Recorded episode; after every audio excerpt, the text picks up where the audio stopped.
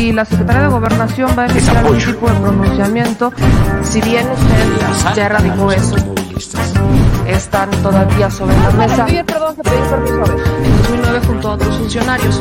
Eh, preguntarle, porque aquí... Los funcionarios somos simplemente administradores de los dineros del pueblo.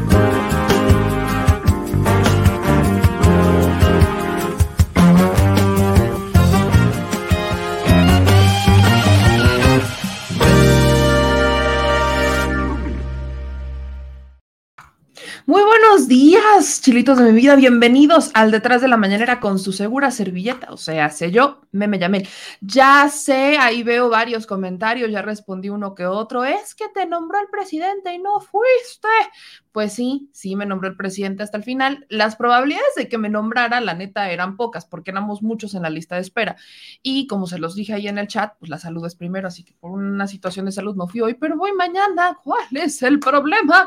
Vaya, no hay mayor tema, ya saben que uno va a ir a las conferencias de prensa y seguirá yendo a las conferencias de prensa. Entonces, pues mañana tendremos suerte. Mañana tendremos suerte para tomar la palabra, para preguntarle al presidente y así lo seguiremos haciendo porque es una gran conferencia de prensa, es una gran oportunidad para exponer asuntos importantes para la ciudadanía, no solamente eh, para desinformar. Vale, mañana nos toca en el miércoles del quién es quién de las mentiras, así que hoy le aviso, son programas cortos, porque hay que descansar y hay muchas cosas que hacer el día de hoy. Vamos a darle, michilitos, así que yo les pido que me ayuden con las manitas arriba y todos los comentarios aquí abajo para que podamos integrarnos en la conversación.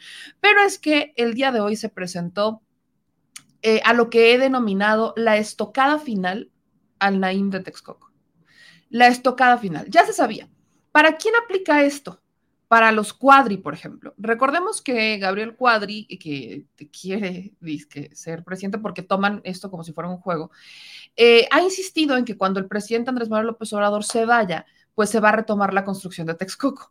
Y yo les dije desde un inicio, es que esto es bastante improbable. ¿Por qué? Porque una vez que el presidente Andrés Manuel López Obrador inicia con este proyecto de Santa Lucía, que el día de ayer se entrega, pues al mismo tiempo empieza un programa de conservación en Texcoco para convertirlo en un parque de conservación natural.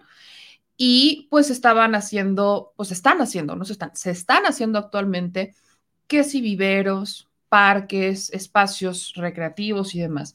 Pero faltaba algo muy importante que es para cerrar con broche de oro, cerrar el candadito de Texcoco para que no pueda ser utilizado en un futuro con fines comerciales.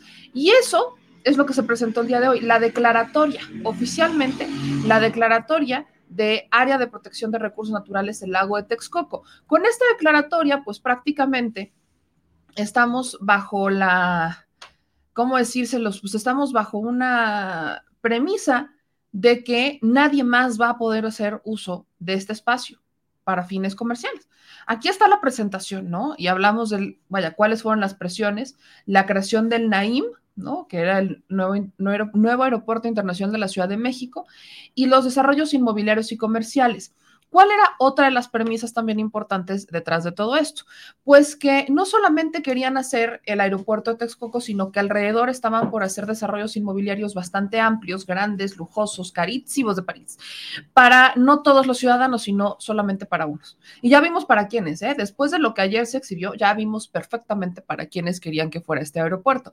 Existe una percepción errónea de que los aeropuertos son de uso exclusivo de quienes utilizan los vuelos, sin entender que también son aduanas, sin entender que también son puertos de carga y descarga, sin entender que también ahí hay comercio y locales y ahí la gente también va a trabajar. O sea, esta percepción de ciudadanos de primera y ciudadanos de segunda creo que se ve muy clara en el aeropuerto, que es algo que también se evidencia el día de hoy. Entonces, Vamos a iniciar justamente con esto porque creo que vale mucho la pena entender que ya no va a haber, o sea, este sueño guajiro que tenían todavía uno que otro de los conservadores, ya vemosle Claudia X González y demás, este sueño guajiro que tenían ya se les acabó. ya se les cerró la puerta. No hay manera, porque para que se desdeclare esta área como natural protegida es un problemón. O sea, eh, la primera área natural protegida, bueno, que se declara en días recientes fue la de fin de año de la Sierra de San Miguelito. Y son declaraciones de años, añísimos. O sea, ya ni siquiera los que hoy por hoy se están peleando porque, ay, es que yo quería Texcoco, van a estar vivos para cuando esta área pudiéramos empezar a ver si le quitamos el decreto o no. Eso no va a pasar. ya no van a estar. Esta área se protegió. Y a mí lo que me, vaya, lo que me preocupaba bastante es cuando dice la Secretaría de Medio Ambiente que el lago de Texcoco es el principal vaso regulador hídrico del Valle de México. Es un regulador climático. En el Valle de México hay un tema con el medio ambiente. No sé si sepan cómo andamos en CO2, la contaminación en la Ciudad de México, en el Valle de México es complicada. Si le quitamos este regulador climático y este principal vaso regulador hídrico del Valle de México, no estamos ayudando absolutamente a nadie. Entonces, quiero que vean y escuchen lo que presenta el día de hoy la Secretaría de Medio Ambiente, porque es, es de verdad una joya, una joya para compartirlas, porque yo sé que quizás por ahí uno que otro se da haber perdido la mañanera, que no le ha de haber puesto atención, que no se dio cuenta, pero ¿cómo le explico? ¿Cómo le explico que este aeropuerto ya fue? Así que ayúdenme a compartir esto. Este es el gran momento, es el gran momento de ayudarme a compartir este video, subirlo a todas las redes sociales, compartirlo en el chat de los tíos y de las tías de WhatsApp, eh, compartirlo en los grupos de Facebook, compartirlo en todas las otras redes sociales que se puedan imaginar, porque esto es, este es el fin de Texcoco. Aquellos que tenían ese sueño guajiro como Gabriel Cuadri, de que Texcoco en cuanto se fuera Andrés Manuel López Obrador, se iba a retomar la construcción eso ya no va a pasar y creo que vale la pena que incluso dejen de venderlo como si fuera una promesa de campaña, porque esto no es una promesa de campaña, esto es la realidad. No va a haber Texcoco, grábenselo. Vamos a ver, escuchar lo que dijo la secretaria de Medio Ambiente y disfrútenlo de nuevo si es que ya lo vieron.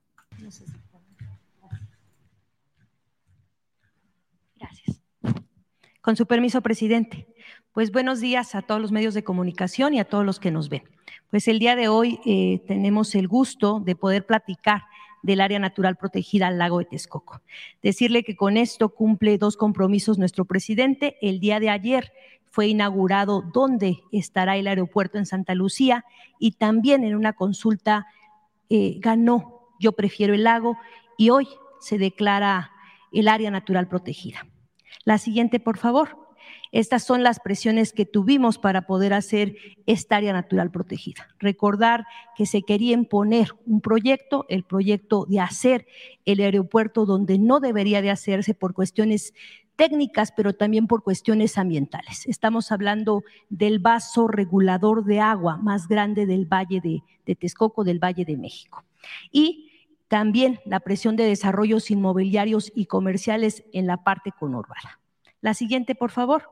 Esto es el contexto que tenemos, un proceso de defensa justa del territorio y decirlo, no estuvieron ahí los pseudoambientalistas planteando esto. Quienes estuvieron fueron gente de los poblados, el Frente en Defensa de los Pueblos de la Tierra, y les damos ese reconocimiento a la gente. Desde el 2000 en esa oposición hasta que pudieron lograr que alguien les escuchara.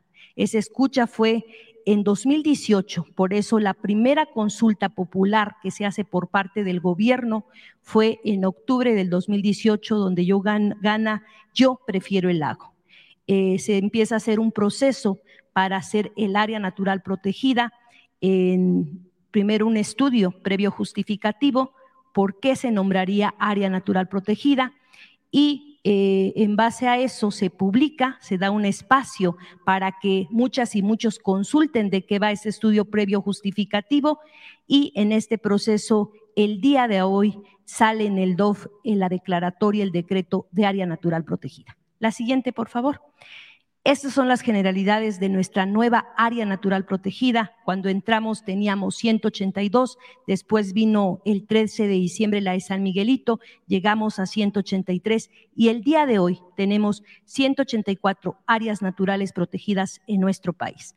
Esta es la categoría área de protección de recursos naturales, su nombre Lago de Texcoco, en donde está ubicada en el Estado de México y abarca estos cinco municipios. Apenco, Texcoco, Nezahualcóyotl, Chimalhuacán, Ecatepec, y se trabaja dentro de estos cinco municipios en 11 núcleos agrarios. Acá hacemos una muestra de la fauna que estamos preservando en esta área natural protegida. La siguiente. Eh, este es el decreto, resalta que la publicación es el día de hoy. Hoy 22 eh, de marzo es el Día Mundial del Agua y este es un regalo para todas las mexicanas y los mexicanos. Estamos hablando del vaso regulador más importante del Valle de Texcoco. Es una superficie total de 14 mil hectáreas, 10 mil, casi 11 mil son zona federal, 2.971 son en núcleos agrarios en tenencia ejidal y 369 en otros tipos como propiedad privada. La siguiente, por favor. Esta es la importancia ambiental de esta área natural protegida y por eso eh, se buscó defender este espacio. Tiene un principal vaso regulador hídrico del Valle de México, tiene una capacidad de regulación de hasta 43 millones de metros cúbicos para el bienestar de más de 15 millones de habitantes de estos cinco municipios y de la capital de la Ciudad de México.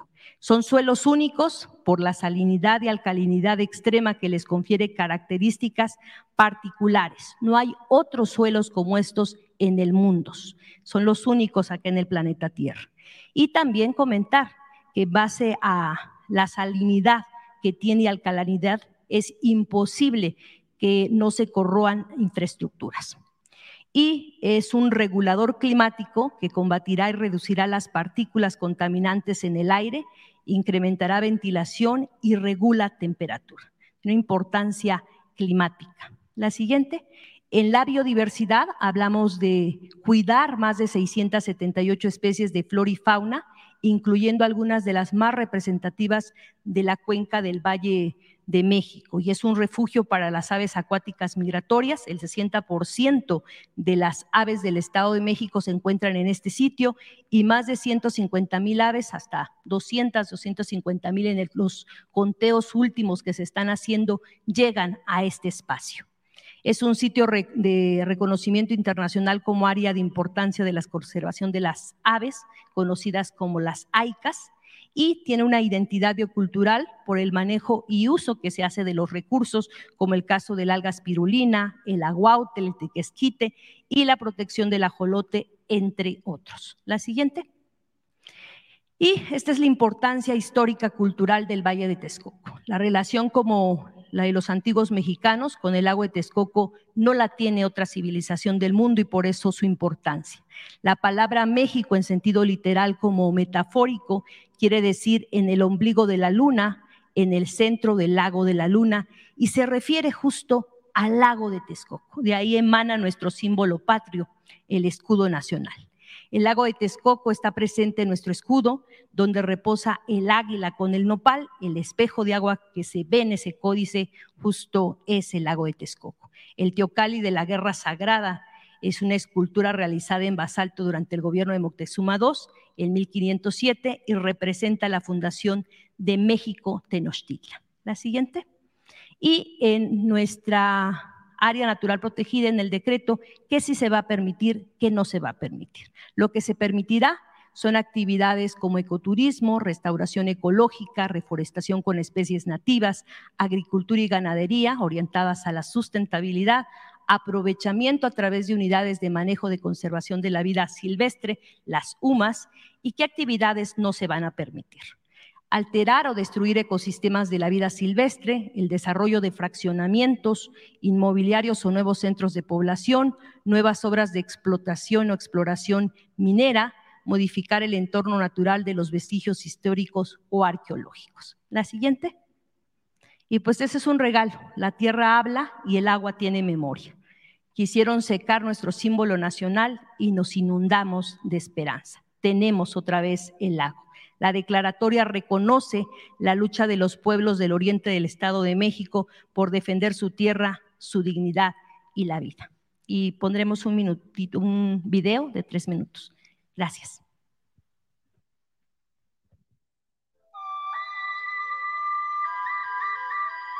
La tierra tiene voz, el agua también. ¿Cuál es la, vocación de, de este lugar? Pues ser agua eh, es ser, un lago. Es el único vaso regulador hídrico y climático del centro del Valle de México, un lugar emblemático que guarda la riqueza biológica, cultural, hídrica y la memoria histórica de nuestro pueblo. La zona conocida como Lago de Texcoco hoy ha sido resguardada como área de protección de recursos naturales. Este espacio se localiza dentro de la provincia fisiográfica del eje neovolcánico transversal mexicano, con una superficie de 14.000 hectáreas, que se ubican en los municipios de Atenco, Texcoco, Chimalhuacán, Nezahualcóyotl y Ecatepec de Morelos, en el Estado de México. En esta área se encuentran cinco especies de anfibios, 17 de reptiles, 276 especies de aves y 29 de mamíferos. En esta zona se han registrado hasta 200.000 aves eh, en lo que son los picos migratorios. Aquí incluso vienen a abastecerse de alimento e incluso eh, son áreas aquí de, de, reproducción para poder seguir con, con, su, con su camino.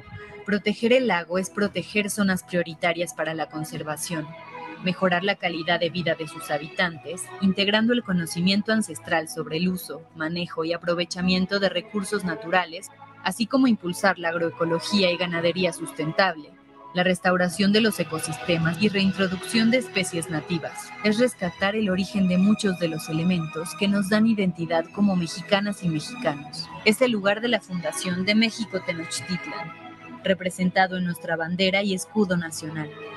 La tierra no se negocia, la dignidad no se negocia, no tiene precio. Y, sobre todo, aquellos sueños de nuestros abuelos que, que nos dieron patria.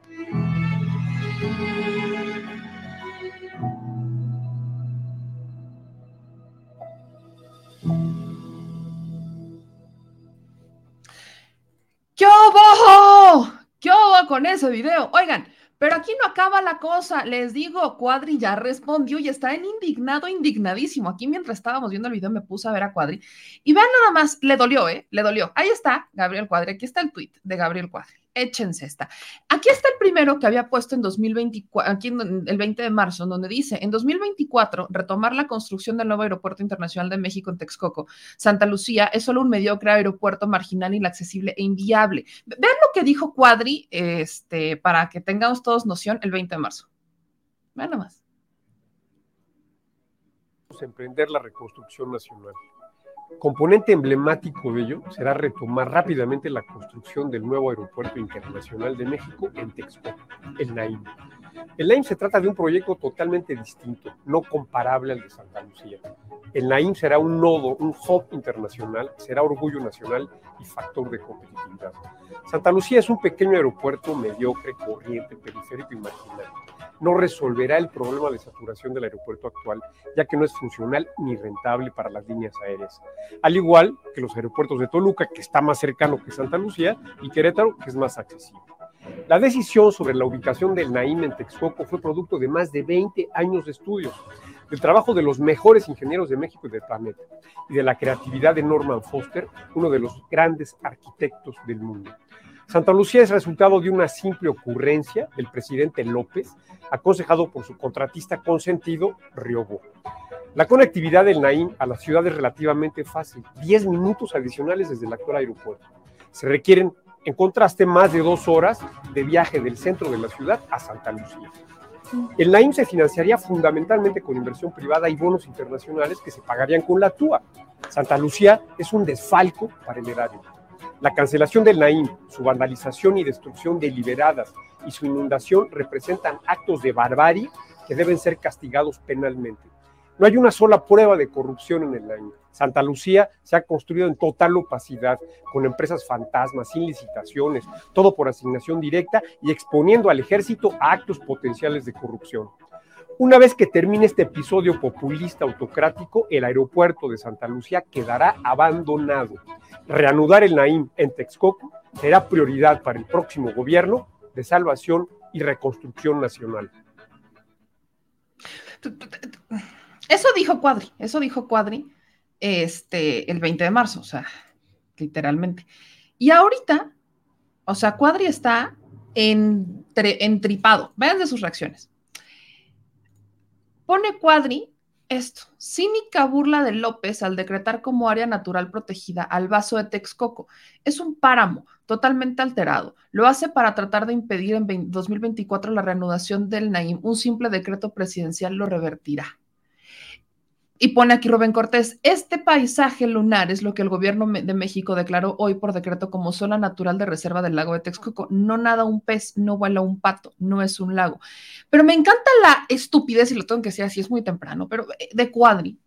Cuando dice, lo inundaron, papá es un lago, ¿cómo crees que se hacen los lagos?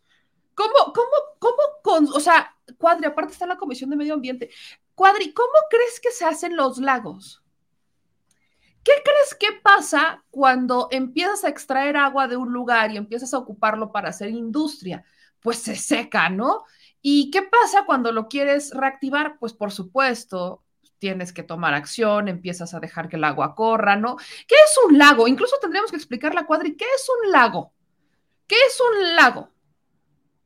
Porque no lo, o sea, si Cuadri no sabe qué es un lago o se está haciendo güey, ya no sé qué, cuál de las dos es lo más lamentable un simple decreto lo revertirá. Bueno, primero intenta llegar, mijo, porque para cómo vamos, o sea, híjole, no, ¿cómo les explico? O sea, ¿escucharon esta madre? ¿Cómo? Inundaron Texcoco, es un lago. Pero es que inundaron Texcoco, pero al mismo tiempo pone un video donde está seco, pero inundaron Texcoco. O sea, ¿cómo? ¿Cómo? Aparte, vale la pena recordar que el agua tiene memoria. O sea, el agua tiene memoria, siempre regresa a los lugares en donde está. O sea, es que hay que entenderlo. O sea, explicarle a Cuadri algo es como darte topes contra la pared, ya sabes. Porque es como un chivo en cristalería. Cuadri es un chivo en cristalería. Eso es lo que es Gabriel Cuadri. Aparte, me encanta esa parte. Inundaron Texcoco. ¡Ey, es un lago! Y luego aquí abajo pone, está seco. Entonces decídete, cuadri, o está inundado o está seco. Porque por supuesto que habrá áreas en donde todavía el agua no se ha extendido. Claro, por supuesto que va a pasar. Es una toma incompleta. Por supuesto que hay áreas en donde el agua todavía no se ha extendido. ¿Por qué? Porque entró maquinaria, porque durante algunos años estuvieron haciendo movimientos, porque por supuesto estaban en construcción, porque no dejaban que el lago creciera. O sea, esto es lógico, pero ponte de acuerdo. Primero, mijo, o lo inundan o lo secan. Porque me queda claro que no estamos en la misma, en, el mismo debate con Cuadri. O, se, o está seco o está inundado. Y esto tiene dos días de diferencia, ¿no? Esto lo dice Cuadri, el que está inundado lo dice el 20 de marzo y el este, 22 de marzo dice que está seco, que cómo declaran área natural protegida cuando está seco. Que alguien le dé clases a Cuadri un poquitito, así, nada más tantito, tantitas clases, así poquitas, de congruencia, de lógica, que vaya a darse una vuelta incluso, pero que vaya completo. ¿Por qué no va la Comisión de Medio Ambiente? Estaría chido proponérselo a alguien de allá, a darse una vuelta por Texcoco, a hacer una excursión. Que vayan todos a hacer una excursión. Los de Morena, PT, Partido Verde, el PRI, PAN, que vayan todos los de esa comisión a hacer una excursión al agua de Texcoco para que vean con sus propios ojitos cómo están las cosas. Porque si algo me queda claro es que hay uno que otro diputado por ahí que se las da de ambientalista, que ensúmenle otra. Este hombre se las da de ambientalista. Está en contra de la reforma eléctrica, que porque daña al medio ambiente, pero estuvo a favor y está a favor de que un área natural protegida, que es el principal vaso regulador del Valle de México, sea un área natural, sea una, un desarrollo inmobiliario costosísimo para un grupo de mexicanos, para un grupo nada más, porque no es para todos. Eso hay que entenderlo. Esa no es una obra para el pueblo. A Cuadri le hacen falta varias neuronas, pero vamos a ayudarle, vamos a ayudarle a Cuadri porque dentro de la presentación que hoy se da, con agua, con agua lleva cómo van los avances en la recuperación del área. Vamos a aclararle a Cuadri si está inundado o no está inundado. vamos a ayudar, vamos a ayudarle porque somos buena onda. Entonces, esto es lo que dijo con agua sobre la situación actual del lago de Texcoco, en donde Cuadri ya no sabe si está seco o está inundado. ¿No? Ya no sabe, ¿está seco o está inundado? ¿no? Con dos días de diferencia, vean esto.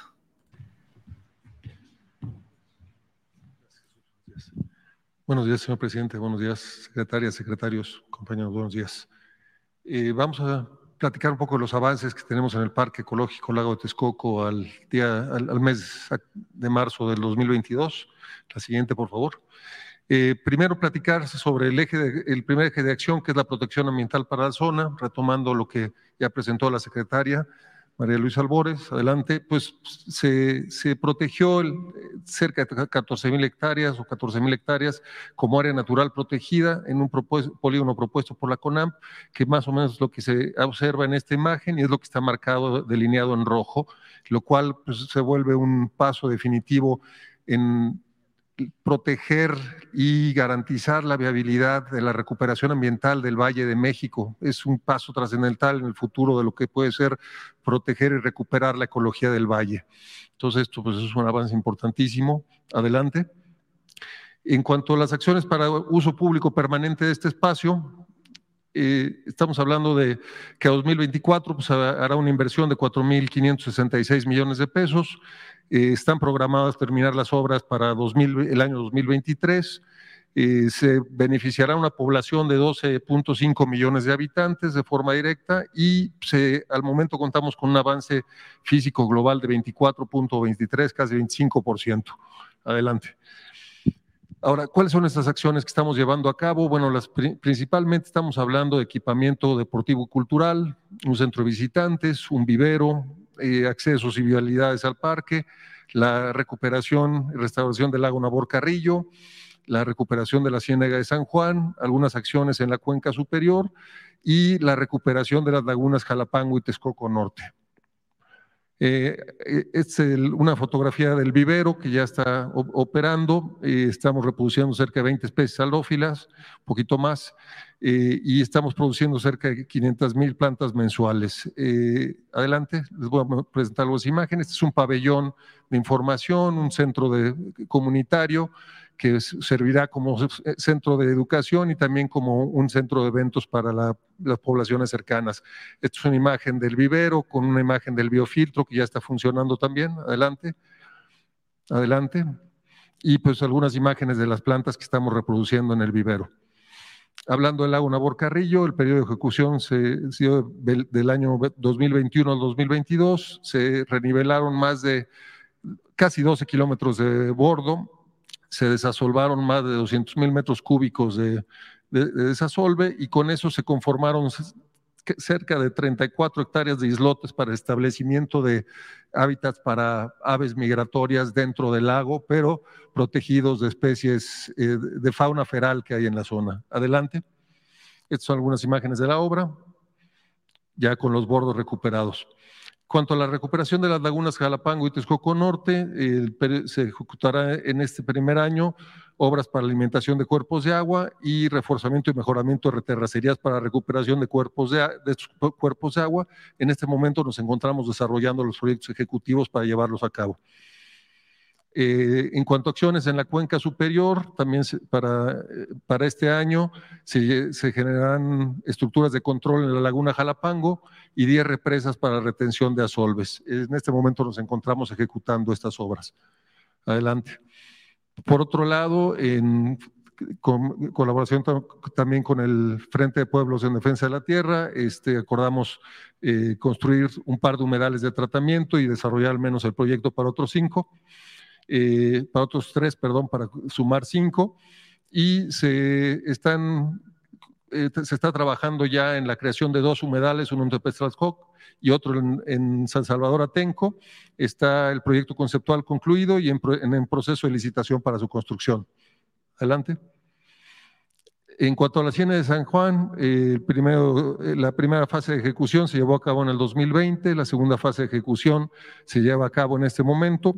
Se recuperaron cerca de 270 hectáreas de cuerpos de agua, se construyeron o se construyen en este momento, por terminarse 10 miradores para el avistamiento de fauna, principalmente de aves, y se construyeron 10 kilómetros de bordos para contención de agua y que funcionan además como senderos peatonales y ciclistas para poder visitar el lugar. Adelante. Estas son algunas imágenes de la temporada de lluvias pasada, en donde ya los bordos eh, eh, contienen toda, toda esta agua. Adelante.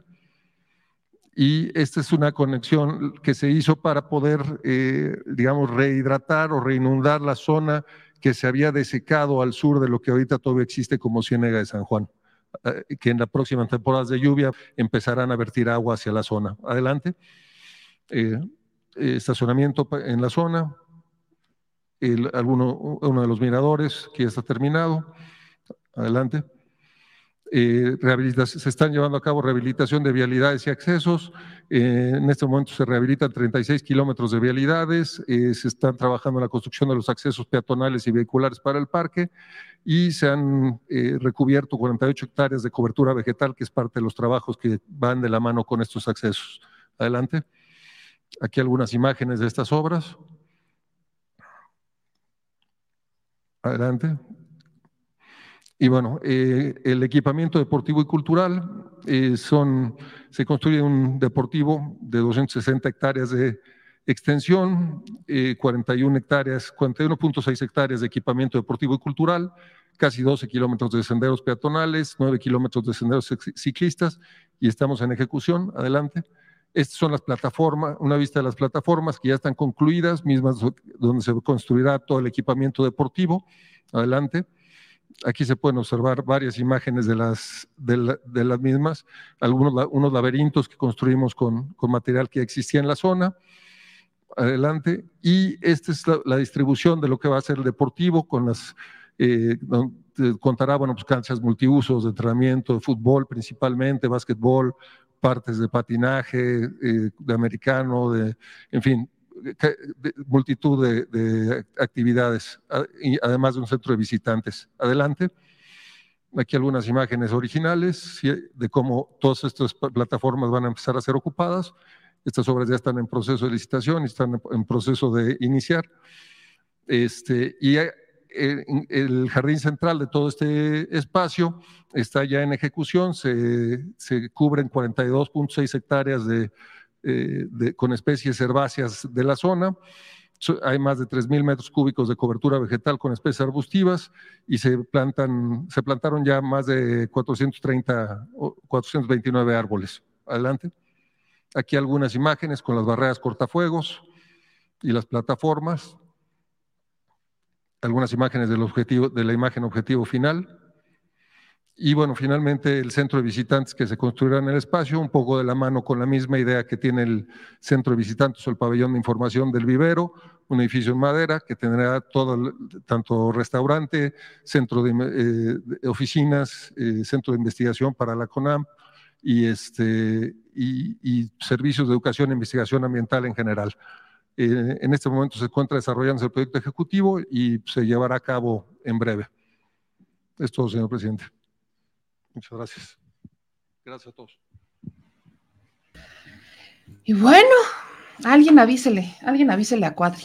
Está en, está en recuperación este espacio, es un espacio que está en recuperación.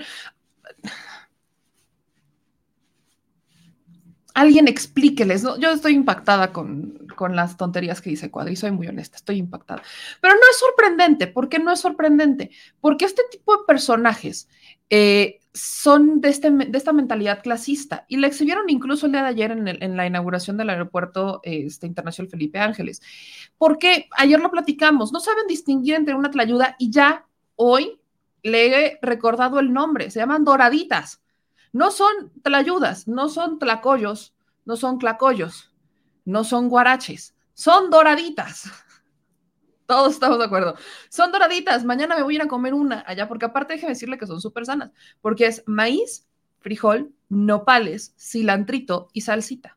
Eso es mucho, mucho más sano que, como dijo el presidente, la torta de Estados Unidos, las hamburguesas. Son mucho más sanas que las hamburguesas. Las tortas de Estados Unidos jamás se me había ocurrido decirles así. Pero bueno, entonces exhiben este clasismo en donde dicen, es que cómo está la señora ahí, cómo se les ocurre. A ver, sí, efectivamente, eh, no es para que esté ahí, no, porque es un aeropuerto, no, no, no es. Pero tampoco tiene nada de malo si está. Es más, les apuesto lo que quieran a que si en vez de que la señora estuviera en la calle con su canastita, estuviera en un local, no dirían nada porque está en un local. No dirían nada. Yo personalmente no le veo nada de malo. No le veo nada de malo a que la señora esté ahí. ¿Por qué? Pues porque la neta es que te reciben y te están dando una comida sana, rica, mexicana, que la neta yo lo veo muy padre. No es tan común que lo veamos en los aeropuertos, pero no está mal. No está mal. Yo no diría que está mal. No faltó, y pérese antes de que le ponga yo esto, porque no faltó el que se aventó semejante tuit que si dije, ay, mi madre, ¿cómo, cómo les explico? Fíjense, fíjense el pensamiento clasista que existe en la población. Una, señora vendiendo ayudas que no eran ayudas es un riesgo de seguridad. Este güey pone, no mames, un aeropuerto por definición debe ser una zona de alta seguridad y una señora vendiendo ayudas es un riesgo. Y por otro lado, es un aeropuerto, no un mercado. Alex Ortiz. Cuidado que ahí viene la peligrosísima señora de las doraditas. Peligrosísima terrorista gastronómica. Ese es el pensamiento conservador. Es este. Este, este. O sea, la peligrosísima señora de las doraditas. Son los mismos que deciden mandar a saquear a la gente que está vendiendo sus artesanías, ¿no? Son, exactamente los mismos que, que, piensan que no deben de estar en un lugar. ¿Cómo se les ocurre? No deben de tener espacio. Ay, no. no. Peligrosísima señora de las doraditas. Ahí les va. ¿Cómo va a atacarnos? Con una doradita. Te la va a aventar. Te la va a aventar, ¿no? Ese es el riesgo. ¿Cuál es el mayor? Que rompas la dieta. Es peligroso. Eso es pegriloso. Eso es pegriloso. La señora de las doraditas es tan pegrilosa que te va a aventar una, te va a aventar el cilantro. Ya sé.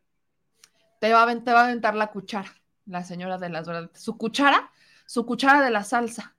es, es pegrilosa. ¿Cuál es otro peligro? Este sí, este sí, este sí lo reconozco. Este sí, este sí es este, sí es peligroso. Que la veas a los ojos y le digas, pero le pone de la que no pica y que te mienta y le ponga de la que sí pica. Eso sí es pegriloso. Eso sí es pegriloso. O, en el peor de los casos, como dice Maena Flores, la maldición de Moctezuma. Eso sí es pegriloso. Eso sí es pegriloso. Híjole. Es que no. Que no. O sea, no, es un arma letal.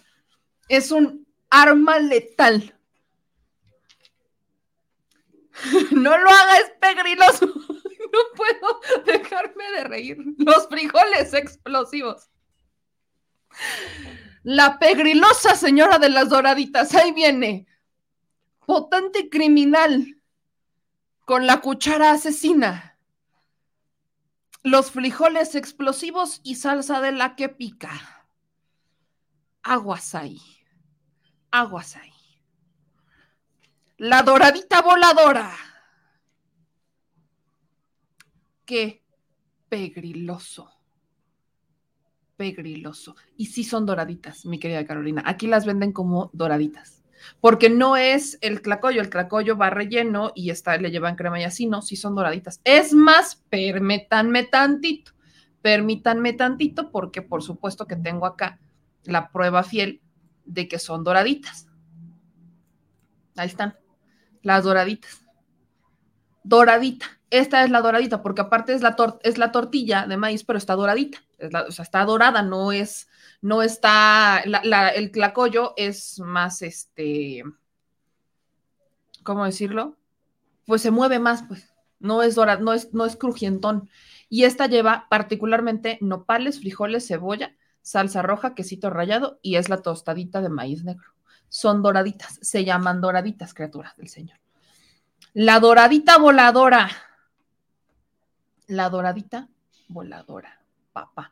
Ahí viene la señora, la tlayuda vengadora. Imagínense que fueran, imagínense que fueran tlayudas. La tlayuda vengadora.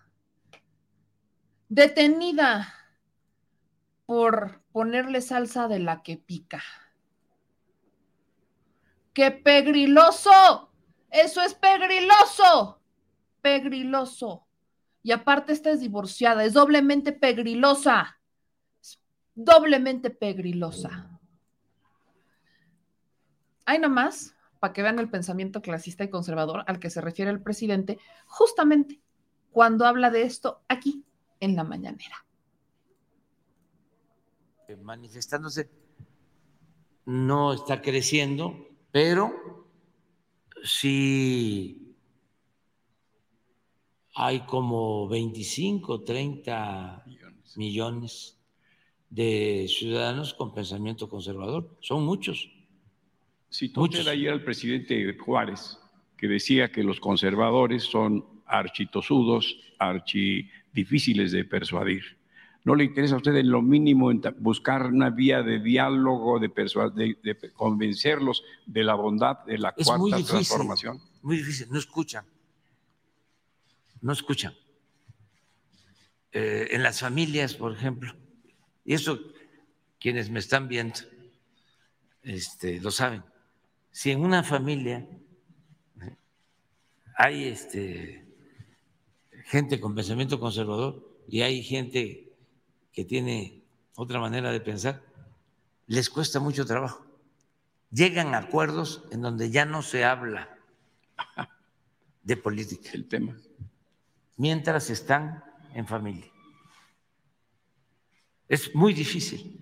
Entonces, yo eh, le dedico mucho tiempo, desde luego, a la mayoría del pueblo.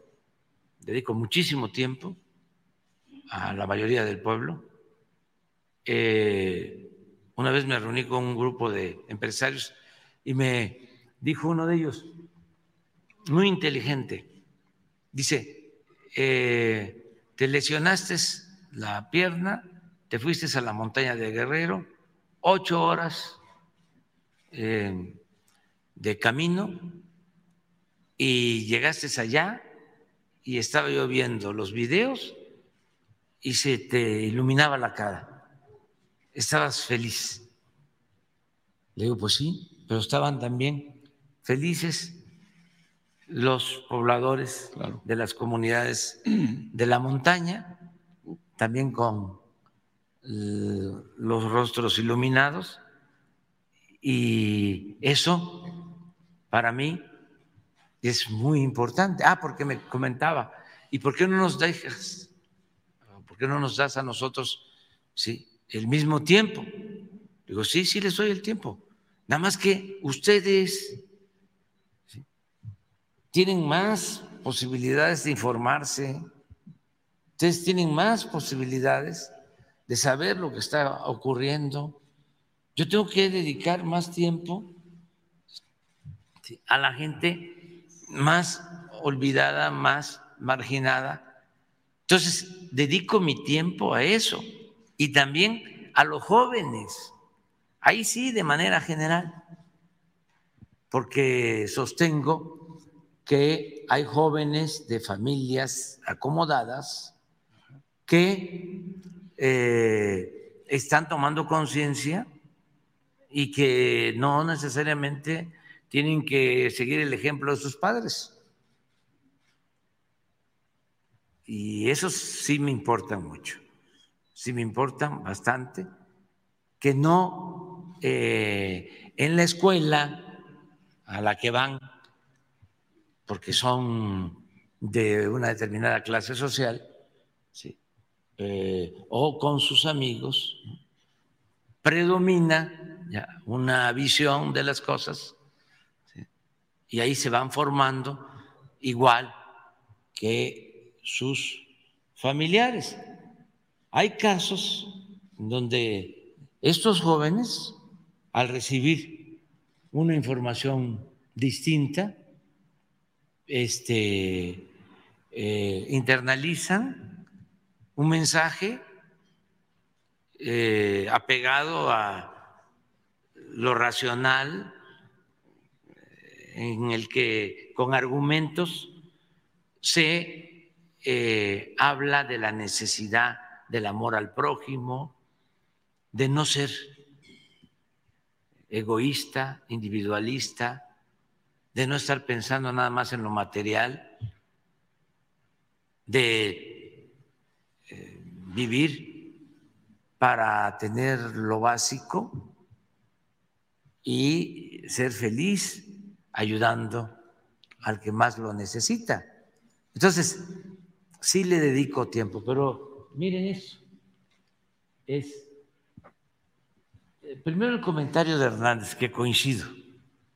Impresionante cómo la inauguración del aeropuerto destapó y exacerbó el clasismo más miserable. Qué horror. Ese aeropuerto Naco está lleno de mexicanos. Y viene lo que puso la, este, periodista. Una señora se filtró a sala de llegada del aeropuerto y comenzó a vender ayudas a los pasajeros de la terminal debido a la falta de comercios que vendan alimentos. O sea, la, ayuda no es alimento. Se formaron largas filas. Eh, esto fue. Eh, pero es parte eh, de el desconocimiento de la grandeza cultural de México y el de sentirnos superiores a los demás. Eso es racismo y clasismo. Entonces, por eso, Miguel, es importante el debate. Si no, esto no saldría. La señora estaría diciendo, eh, fue un día histórico, se inauguró un gran aeropuerto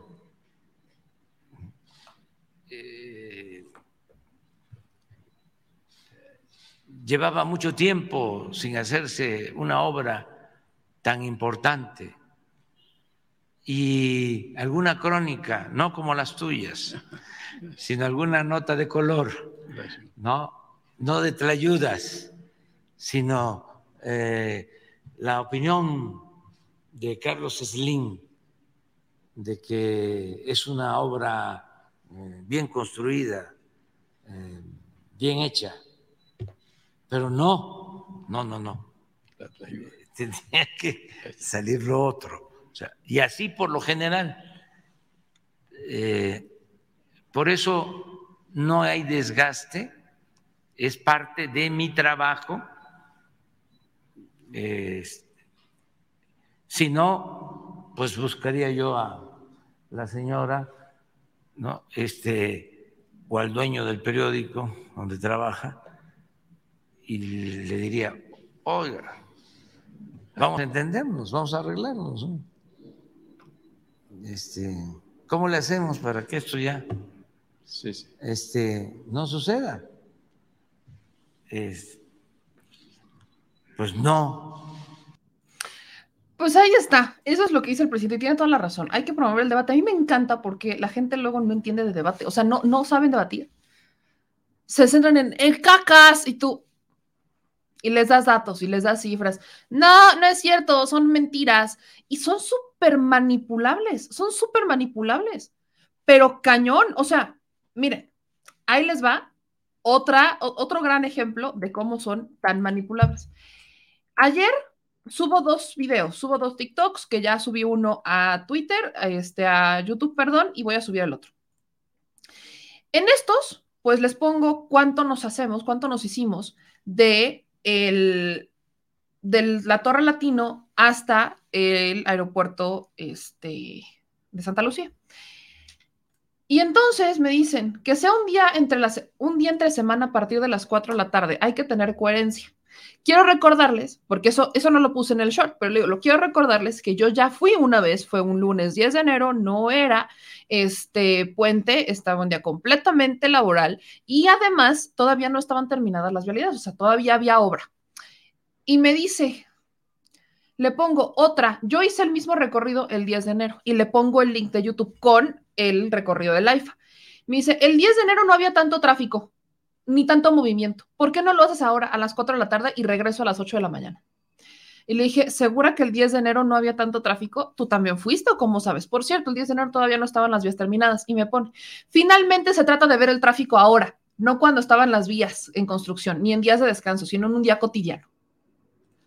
¿De dónde los, o sea, ni con cifras, ni con datos, ni con el video, nada, nada, absolutamente nada. Tanto en ese video como en el de ahorita puse los horarios de salida, los horarios de regreso y cuánto costó el Uber. Lo hice a propósito para que se, para que para ver cuánto nos costaba. Y vean esto nomás. Vean esto nomás. O sea, de verdad es que es increíble que ni con datos, ni con cifras, ni con nada lo hubieran entendido. Nada. ¿Por qué? Porque no quieren entenderlo, porque no tienen ganas, porque ¿por qué no bañarse ellos el recorrido?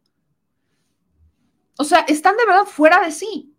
Y esto apenas empieza. Me recuerda, y lo digo, me recuerda mucho a cuando estaba el tema de este del segundo piso el presidente López Obrador, cuando decían es que se va a caer, es que no sirve, es que no sé qué, vaya, ya pasaron algunos años, por supuesto que le hace falta mantenimiento, pero vaya, o sea, usan el segundo piso. Lo usan ellos. Son ellos quienes los usan.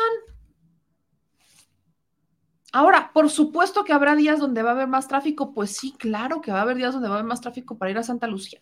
Pero aparte, viven en la Ciudad de México, sí saben, ¿no? Que en la Ciudad de México, en un día normal de tráfico, te puedes llegar hasta hacer dos horas en el tráfico para ir a un lugar dentro de la ciudad, para ir al centro te puedes llegar a hacer hasta dos horas por el tráfico que hay en la Ciudad de México. Y eso, por supuesto que llega a generar un equilibrio, porque todavía hay muchísima gente acá y no lo han terminado de entender. Pero paciencia, no nos, no nos vayamos a, a, este, a, estancar o a poner ahí con ellos, porque no va a servir de absolutamente nada, ¿no? Estamos de acuerdo. Dice Home and Garden Improvement Inc. nos manda un super chat de 5 dólares. Saludos, buenos días. Eh, primero de mayo marcha por una reforma migratoria. Gracias por pasar la voz y apoyar a los ciudadanos sin, ciudadanos sin documentos. Hoy justamente el presidente hablaba de este tema y también puso en evidencia a los congresistas en Estados Unidos. El presidente dice hoy en la mañanera, ¿no? Le hace una pregunta relacionada con Estados Unidos y con lo que mandaban algunos congresistas y demás. Y dice el presidente, a ver, nosotros no estamos pidiendo armas, nosotros no estamos pidiendo, estamos pidiendo dinero para los paisanos que vienen de, este, de Honduras, El Salvador y Guatemala, para resolver la crisis migratoria. Ellos tienen en las manos una reforma migratoria, no la han hecho. ¿no? Hay una disponibilidad del del presidente, pero pues, el presidente es una cosa. Para la reforma migratoria, pues depende de los congresistas. Entonces, el presidente los evidencia y dice, a ver, nosotros para el asunto migratorio, para resolverlo tanto que les preocupa, pues necesitamos una cantidad. Bueno, ellos ya destinaron mucho más para apoyar a Ucrania en una guerra. No es que no tengan el dinero. Y dice por el presidente, pues están en su derecho, ¿no? Pero nada más hay para que medio se den un quién vive. Estados Unidos, ¿cuáles son sus verdaderos intereses? ¿Resolver la crisis migratoria? No.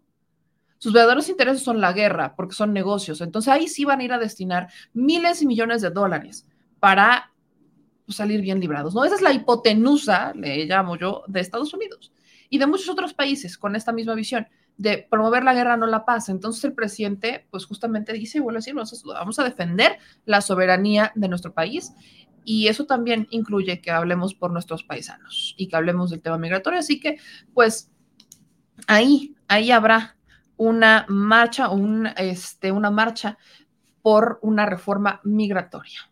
Ahí nada más. Aquí en otros comentarios dice, oiga, belleza, este, no le dé cuerda al cuadri, ese es ecologista de cubículo sí, yo sé, yo sé que no, no le da. Dice Ezequiel, en un día normal, el traslado de las personas en dirección a la Ciudad de México en un horario matutino de 5 a 9 horas y en horario vespertino es al revés, de 18 a 21 horas. Este luego nos dice May, es un problema educativo y de valores, no se, no se soluciona con psicoanálisis porque inclusive puede reafirmar su clasismo.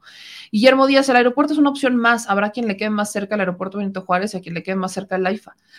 Este, dicen que vengan a Dallas, al aeropuerto, y te digo cuánto tardamos en llegar, porque aquí en Dallas siempre hay tráfico, nos dice Damaris.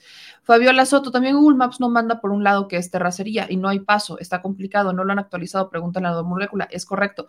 Eh, Google Maps no lo ha actualizado, estaba incluso más actualizado antes, cuando todavía no lo inauguraban, que ahorita. Así se lo pongo, porque yo hice los recorridos, ¿no? Este dice, eh, en tu TikTok ya está una que decía que no pusiste la hora de ida y de llegada. Pues sí, lo puse. Lo peor del caso es que está la foto, digo, que, que no sepan ver no es mi bronca, comprense lentes, comprense lentes, no sé, pónganlo ahí. Pues chilitos, ya nos vamos, ya nos vamos porque les digo, hoy va a ser un día muy intenso. Entonces, muchas gracias a todos los que nos siguen y nos comparten. Recuerden, nos vemos en la noche porque hoy tenemos mucha más información. En la noche ya tenemos el programa más en forma con las noticias más relevantes del día y tenemos el sector de salud con el doctor Héctor L. Frisby para mi tío Gorgonio. Yo sé que te emociona. Entonces, denle like, manitas arriba, suscríbanse y activen la campanita. Ahorita les subo el segundo short que ya compartimos en TikTok. Síganos también por allá. Hay que hay mucho conservador en TikTok. Hay que hacer equilibrio. Entonces, manitas arriba, suscríbanse, déjenos todos los comentarios y de verdad, mil gracias a todos y cada uno de ustedes que nos están viendo. Yo soy Meme Yamel, nos vemos en la noche, les mando un beso a todos y que tengan un excelente, excelente martesito. Tin, tin, tin, tin, tin, tin.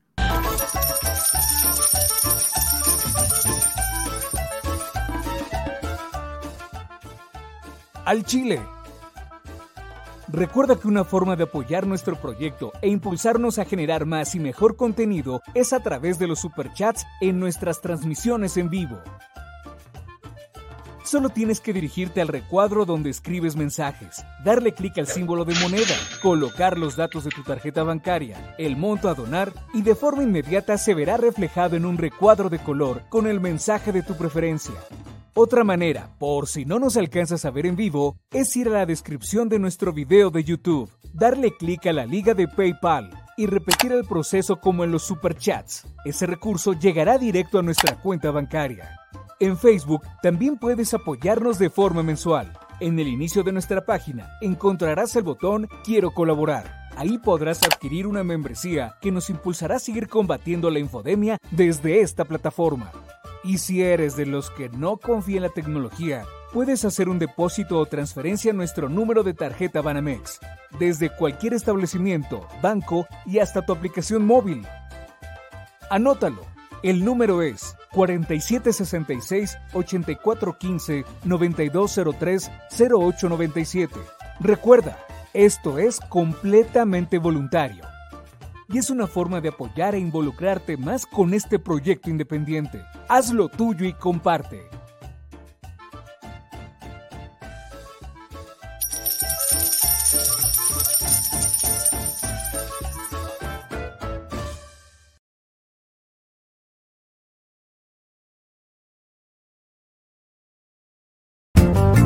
La Secretaría de Gobernación va a emitir algún tipo de pronunciamiento, si bien usted ya erradicó eso, están todavía sobre la mesa. perdón. En 2009 junto a otros funcionarios. Eh, preguntarle, porque aquí... somos simplemente administradores de los dineros del pueblo.